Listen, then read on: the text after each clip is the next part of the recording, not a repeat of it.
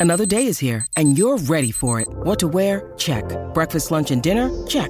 Planning for what's next and how to save for it? That's where Bank of America can help. For your financial to dos, Bank of America has experts ready to help get you closer to your goals. Get started at one of our local financial centers or 24-7 in our mobile banking app. Find a location near you at bankofamerica.com slash talk to us. What would you like the power to do?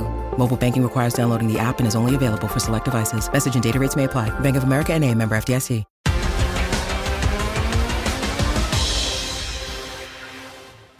Bienvenidos a La Cascarita, es un placer estar de vuelta con ustedes. Me acompaña el mítico, inigualable señor Laguna. ¿Cómo le va, señor Laguna? Muy bien, señor Landeros, como siempre, un verdadero placer. Contento, ¿eh? Porque no paran los goles en este clausura 2024. 34 en nueve partidos. De hecho, el más malito fue el Rayados América, ¿eh? Pero bueno, empecemos. ¿Qué fue lo mejor de la jornada? Me gustó, obviamente, lo, hay, que, hay que mencionar a Cruz Azul que, que, que yo eh, pronostiqué que tenían que terminar top 6. Top 6, ahí van. Eh, Chivas.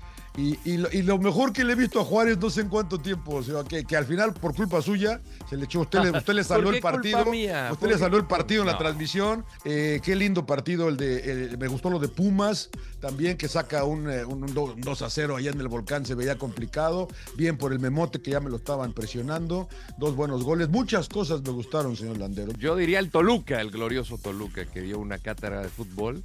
Eh, no me esperaba, porque no me estaba gustando este equipo con, con, Renato Pérez. No, no, no.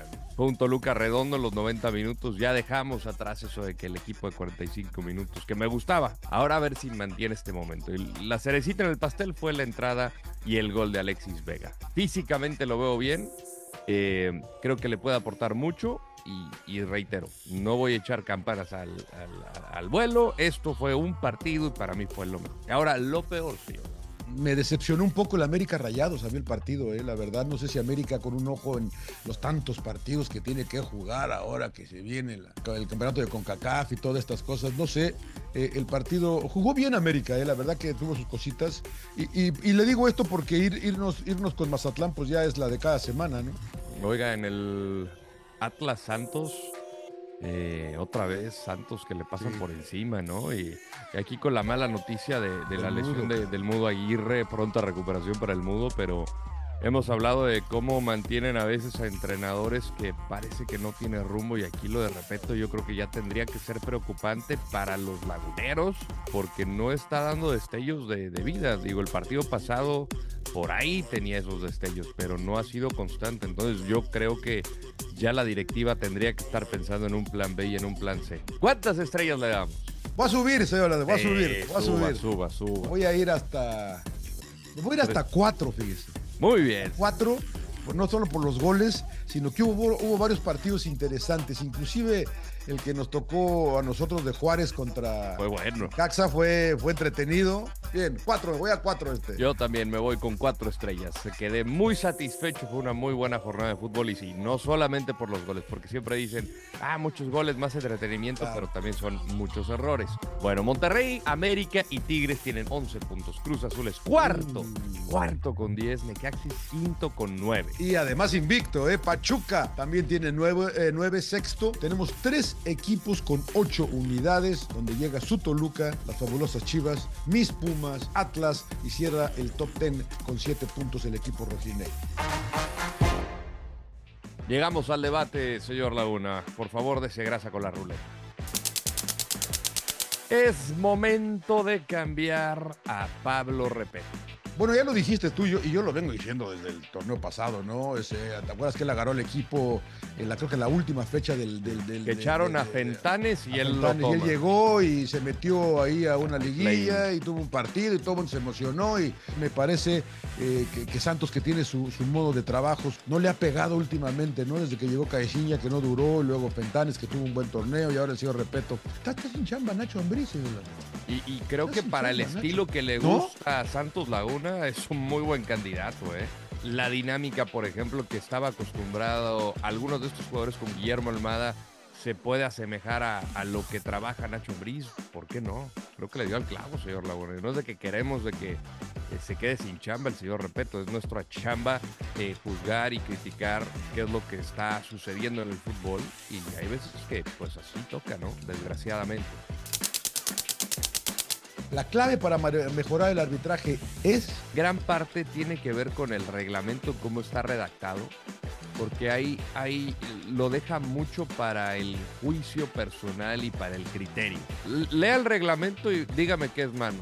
A, todos ustedes que están viendo la cascarita, lean el reglamento y dígame qué es mano.